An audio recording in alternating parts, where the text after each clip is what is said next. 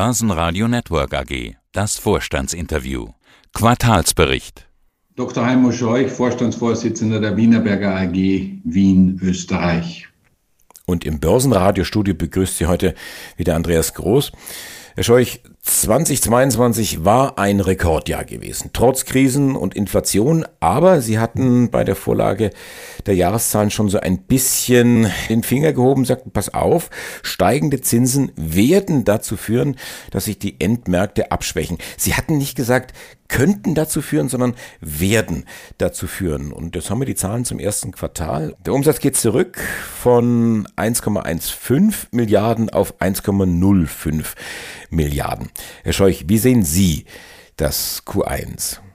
Also ich bin mit dem Q1, was die Wienerberger betrifft, sehr zufrieden. Aus folgenden Gründen. Sie haben es schon angesprochen, wir haben ein relativ volatiles Umfeld. Das heißt, die Zinserhöhungen vor allem was die Hypothekarzinsen betrifft, gehen weiter nach oben. Das nicht nur in Europa, sondern auch in Nordamerika. Das sind ja unsere zwei regionalen Märkte, Nordeuropa und Europa. Wir haben in dem Sinne ein relativ hohes Niveau jetzt schon erreicht, was die Zinsen betrifft. Andererseits mit der Inflation im Speziellen in Europa immer noch sehr hohe Inflationsraten, die uns äh, beschäftigen. Und somit führt das zu einer gewissen Instabilität. Und äh, das sehen Sie ja nicht nur im Bau oder am Bau, sondern das sehen Sie in vielen Industrien dieser Tage. Und Europa hat es derzeit nicht leicht. Wir sind natürlich als Zulieferant zum Bau dem ausgesetzt. Ich habe in der Tat schon, wie Sie ganz genau festgestellt haben, zum Jahreswechsel gesagt, Achtung, hier ist eine gewisse Sensibilität da und die wird sich auch bewahrheiten. Wir haben sie ja übrigens schon im letzten Jahr gesehen, weil in Zentralosteuropa durch die hohen Hypothekarzinsen weit über 10 Prozent es zu massiven Abschwungen gekommen ist in Polen, Tschechien und Ungarn schon bereits im letzten Jahr und das setzt sich heuer fort. Und ich glaube, da soll man sich nicht erstaunen lassen. Das ist ein, ein Umfeld, das uns heuer erhalten bleiben wird, weil so schnell dreht sich da nichts. Der Mensch glaubt immer und hat immer Hoffnung, dass das schnell gehen wird, aber wir sind derzeit in einer Phase, wo die Europäische Zentralbank noch immer mit ihren unter Anführungszeichen bewährten Mitteln aus den 70er Jahren mit Zinserhöhungen arbeitet und die Inflation bekämpft. Meines Erachtens wäre die viel anders und viel wirkungsvoller zu bekämpfen, aber das bleibt jetzt außer Diskussion. Und wir müssen als Wienerberger mit diesem Marktumfeld umgehen. Und wenn ich Ihnen eines sagen darf, die Zahlen, die Sie erwähnt haben, das heißt ein geringfügiger Umsatzrückgang im ersten Quartal, bei solchen massiven Rückgängen im Absatzmarkt zeigt, dass wir uns viel besser halten als der Markt selbst. Und das ist natürlich für uns als Wienerberger wichtig. Lange Antwort auf eine kurze Frage. Sehr zufrieden mit dem ersten Quartal. Diese 10 Prozent, für Sie ist das was Kleines und Sie sagen, naja, wir fahren ja im Prinzip fast geradeaus. Aber es gibt auch Kollegen, die sprechen bei 10 Prozent schon von einem Einbruch. Ja, wir sind ja auch krisenerprobt. Ich darf Sie daran erinnern, wir haben Covid überstanden, die Energiekrise überstanden. Wir werden auch dieses Mal das überstehen. Das heißt, wir sind mit dem aufgewachsen im Bau und müssen eben mit Schwankungen nach oben und nach unten umgehen können. Und das ist die Stärke der Wienerberger, sehr schnell zu handeln, sehr effizient zu handeln und in dem Sinne sich auf alles vorzubereiten. Das heißt, Sie haben auch schon, was die Produktion angeht, reagiert und haben hier reduziert? Natürlich, natürlich sehr rasch. Das heißt, schon zum Jahreswechsel haben wir die Winterstillstände entsprechend verlängert, haben wir die Instandhaltung gemacht, haben wir uns auch mit Schichtmodellen anpassen können auf die geringer, deutlich geringere Nachfrage.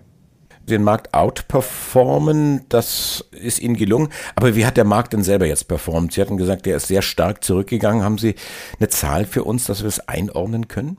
Naja, wenn Sie über die ganze Gruppe gehen, im Neubaubereich haben wir so um die 28 Prozent Minus, also über die ganze Gruppe. Und äh, da sind Länder dabei, die mehr oder weniger stabil sind, wie Frankreich. Da ist aber auch in Deutschland dabei, das deutlich zweistellig negativ ist, ne, im ersten Quartal schon. Aber also, auch Polen und Ungarn. Also ich muss schon sagen, was mich sehr nicht nur überrascht hat, aber die, die Krise im deutschen Bau ist total angekommen. Was macht jetzt die Wienerberger, dass man in diesem sehr stark rückläufigen Markt doch wieder zum Outperformer wird und nicht so stark in die Knie geht wie vielleicht der Wettbewerb? indem man, so wie wir das jedes Mal, wenn wir beide die Möglichkeit haben zu sprechen, äh, darüber diskutieren, Innovation, Innovation und nochmal Innovation. Das heißt, in diesen Phasen ist es extrem wichtig, den Kunden, den Anwender, den Verarbeiter die Arbeit zu erleichtern, sie sicherer zu gestalten, sich effizienter aufstellen zu können. Uns treiben natürlich viele große Megatrends. Der Klimawandel, effizienteres, nachhaltigeres, energetisch effizienteres Bauen, das ist wichtig. Ein zweites Kriterium, das ich fast noch wichtiger erachte dieser Tage, ist die Leistbarkeit des Bauens, weil Sie wissen ja, dass der Bau an sich teuer geworden ist und die Leistbarkeit für viele Menschen ein wesentliches Thema geworden ist und somit auch drittens sich viel stärker im sozialen Wohnbau zu engagieren, mehr zu tun. Da fordere ich auch ganz massiv, dass die Europäische Union, dass die Mitgliedstaaten viel mehr jetzt tun müssen im sozialen Wohnbau, weil sonst haben wir in Europa wirklich das große Problem, dass sich viele Menschen das Wohnen nicht mehr leisten können. Und das ist im Süden so, im Norden so, im Westen und im Osten. Das heißt, das ist ein Problem, das haben sie von Dublin bis Bukarest und einerseits von Helsinki bis nach Palermo. Das heißt, da ist kein Unterschied zu machen. Da, das ist ein Thema, das die Bevölkerung beschäftigt. Und ich sage Ihnen jetzt was, was nie sehr selten ist in einer Diskussion wie mit Ihnen. Da haben wir einen politischen Auftrag, weil sonst gibt es soziale Unruhen. Und Extremismus in Europa, wissen wir aus der Geschichte, war nie gut. Und hier müssen wir handeln. Hier sehen wir auch die Notwendigkeit zu handeln. Die Vorzeichen, ob sie in Frankreich sind, ob sie in Osteuropa sind oder in anderen Ländern, sieht man ja bereits die Unzufriedenheit der Menschen. Und das hat nicht mit der Inflation zu tun. Das hat damit zu tun, dass sich die Menschen auch und vor allem das Wohnen nicht mehr leisten können. Ein Menetekel, ein Vorzeichen drohenden Unheils, oder? Naja, schauen Sie, ich möchte den Ernst der Lage schon klar formuliert haben und ich glaube, im deutschsprachigen Raum ist es wichtig, weil wir haben medial sehr viel Attention, was den Klimawandel betrifft, den ich übrigens als Heimo Scheuch und als Wienerberger sehr ernst nehme. Aber ich, mir sind die Menschen ein großes Anliegen und Sie wissen, wie schnell so etwas in den Hintergrund tritt, wenn man Basissysteme nicht gelöst bekommt. Nur darüber zu reden, ist zu wenig. Ich sage es sehr deutlich, in der deutschen Bundesregierung gibt es ein klares Papier, wo steht 400.000 neue Wohneinheiten. Das bezweifle ich, dass wir auf 200.000 kommen werden. Ich bezweifle es. Und wenn die Politik nicht Akzente setzt, um den Markt zu beleben, dann ist sie zu spät dran und sie hat 2023 verschlafen, wenn ich das so sagen darf. Somit ist es sehr, sehr wichtig, jetzt schon Akzente zu setzen, damit wir nicht 24 in eine ähnliche Situation reinrutschen. Die Politik kann in dem Sinne im sozialen Wohnbau viel bewegen. Da muss sie auch handeln jetzt. Sie kann sich nicht nur auf privates Geld verlassen und auf Investoren verlassen, sondern muss jetzt den Weg zeigen, wo die Reise hingeht. Das ist sehr wichtig. Kann die Politik oder die Politiken, können die das vereinbaren, das Thema sozialer Wohnungsbau und das Thema energetischer Wohnungsbau? Passt das zusammen oder widerspricht sich das? Nein, das widerspricht sich überhaupt nicht, weil heute die Bauweisen als solche so schon vorangeschritten sind, dass wir jedes neue Gebäude energetisch effizient errichten können. Das ist überhaupt kein Problem. Und auch die Mehrkosten spielen hier eine ganz geringe Rolle. Ich verweise darauf, dass ein Unternehmen wie die Wienerberger mit den Produkten, die einen Wohnungsneubau 22, 26 nennen wir das, weil der, der, die Grad, die Innenraumtemperatur äh, schwankt zwischen 22 und 26 Grad mit unseren Produkten erzielen können, ohne zusätzliche Heizung bitte. Das ist eben sehr wichtig, dass Sie das auch mitnehmen. Das heißt, hier haben wir Möglichkeiten, langfristig, nachhaltig, kostengünstig äh, und vor allem für die Mieter, weil sozialer Wohnbau heißt Mieter, ja, und das heißt, Betriebskosten sind für diese Menschen sehr wichtig. Und da muss man drauf schauen, dass wir hier ihnen Möglichkeiten eines Wohnraums kostengünstig im Betrieb, aber auch in der Miete bieten. Und hier sind wir aufgefordert, das zu tun. Die Politik denkt viel zu kurzfristig aufgrund der Notwendigkeit der Wiederwahl und weil sie immer wieder antreten muss. Aber hier, wissen Sie, haben wir ein Thema, das ist ein Generationenthema, das ist viel wichtiger als alles andere.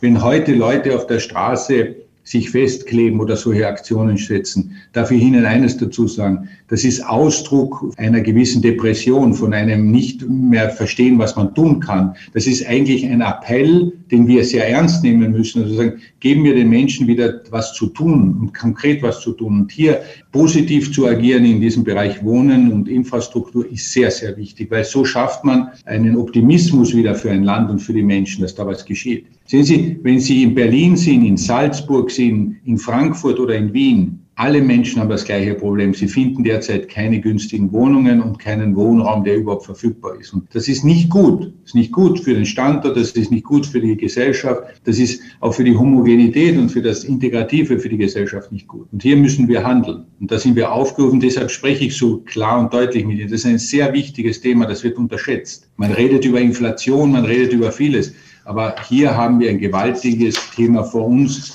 das nicht vergessen werden darf. Gerade jetzt nicht, weil wenn wir wenig bauen jetzt für zwei Jahre, dann wird das Problem noch größer, der Wohnungsmangel noch größer und das darf nicht sein. Da haben wir ein Riesenthema vor uns. Wie komme ich jetzt von diesem durchaus auch emotional aufgeladenen Thema wieder zurück zu den wenig emotional behafteten Zahlen. Ich mache einfach den brutalen Schwenk. Wir schauen noch ganz kurz auf Ihr Ergebnis. EBTA geht auch zurück von 228 Millionen auf 206 Millionen. War das so erwartet worden? Ja, natürlich. Also wir sind viel besser unterwegs als ursprünglich erwartet. In dem Szenario, das ich am Jahresende 22, Beginn 23 gesagt habe, war es schon deutlich also negativer. Wir haben sicher besser performt als ursprünglich angenommen. Das stimmt mich auch so zuversichtlich. Und wissen Sie, es ist immer so, Sie haben es eingangs erwähnt, wenn man von einem Rekordjahr kommt und das Quartal 1 im 22er Jahr war extrem gut. Da haben wir in einem Quartal eins im 22 Jahr mehr verdient als wie in den Jahren davor im ganzen Jahr der Wienerberger. Ja, das heißt, das waren schon gewaltige Zahlen. Und das fast zu erreichen, also mit über 200 Millionen EBITDA heuer, das ist schon ein gewaltiger Schritt nach vorne.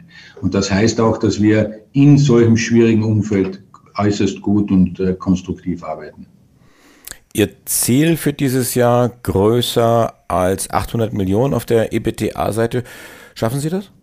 Ich alleine sicher nicht, das sage ich Ihnen gleich, weil da haben wir, sind 20.000 Kolleginnen und Kollegen, die mitarbeiten und wirklich hart arbeiten. Da wird es natürlich auch den Markt dazu brauchen. Deshalb spreche ich auch nicht emotional, sondern eher sachlich, wo ich sage, Leute, aufpassen, da muss was geschehen. Wir alleine können es nicht schaffen. Unsere Ziegel müssen verbaut werden und unsere Produkte für die Wand, für die Fassade, fürs Dach. Und hier muss etwas geschehen. Das muss man auch das Umfeld schaffen. Mhm. Ich gehe davon aus, dass wir und nach dem ersten Quartal, wenn man die Schätzungen so macht, dann muss natürlich der ein oder andere Markt noch besser werden, damit wir dorthin kommen, wo wir hinkommen wollen. Ja? Und das werden wir jetzt in den nächsten Monaten sehen. Das heißt vor dem Sommer und im Sommer, wie die Aktivität auf den einzelnen Endmärkten sein wird. Mhm. Das heißt, das Thema Material, was Sie in dem Jahr übernehmen wollen, das könnte dann auch noch helfen. Die ursprüngliche Guidance war ja gewesen, mehr als 800 Millionen ohne Material. Findet dieser Deal statt? Woran hängt es denn eigentlich?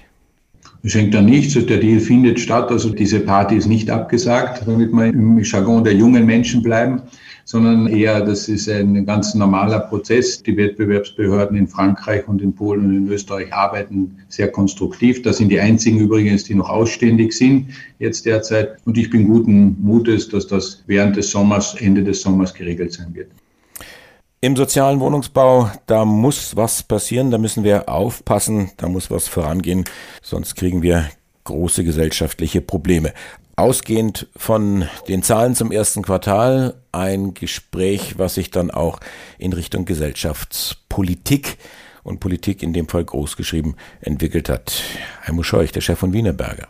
Dankeschön fürs Interview. Danke für das sehr gute und finde ich sehr wichtige Gespräch. Danke Ihnen. Börsenradio Network AG, das Vorstandsinterview. Hat Ihnen dieser Podcast der Wiener Börse gefallen? Dann lassen Sie es uns doch wissen und bewerten Sie unseren Podcast mit vollen fünf Sternen. Vielen Dank und bis zum nächsten Podcast. Alles rund um Börse.